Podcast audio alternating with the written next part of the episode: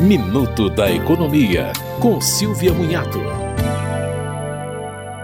O Supremo Tribunal Federal derrubou as restrições impostas para pagamento de precatórios, as dívidas do governo já decididas pela Justiça. Com isso, o Superior Tribunal de Justiça já se mobiliza para pagar cerca de 400 milhões de reais de 2 mil precatórios.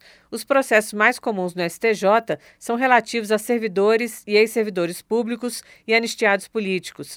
O objetivo é organizar a atualização dos valores, porque o governo já informou que quer fazer a quitação dos precatórios vencidos de 2022 e 2023 e parte dos inscritos para 2024. Mas agora o alerta é para golpes. O STJ informa que quem tem crédito a receber deve acompanhar as informações pelos sites oficiais da Justiça. Não há necessidade de pagamento prévio para receber o que é devido. Você ouviu Minuto da Economia, com Silvia Munhato.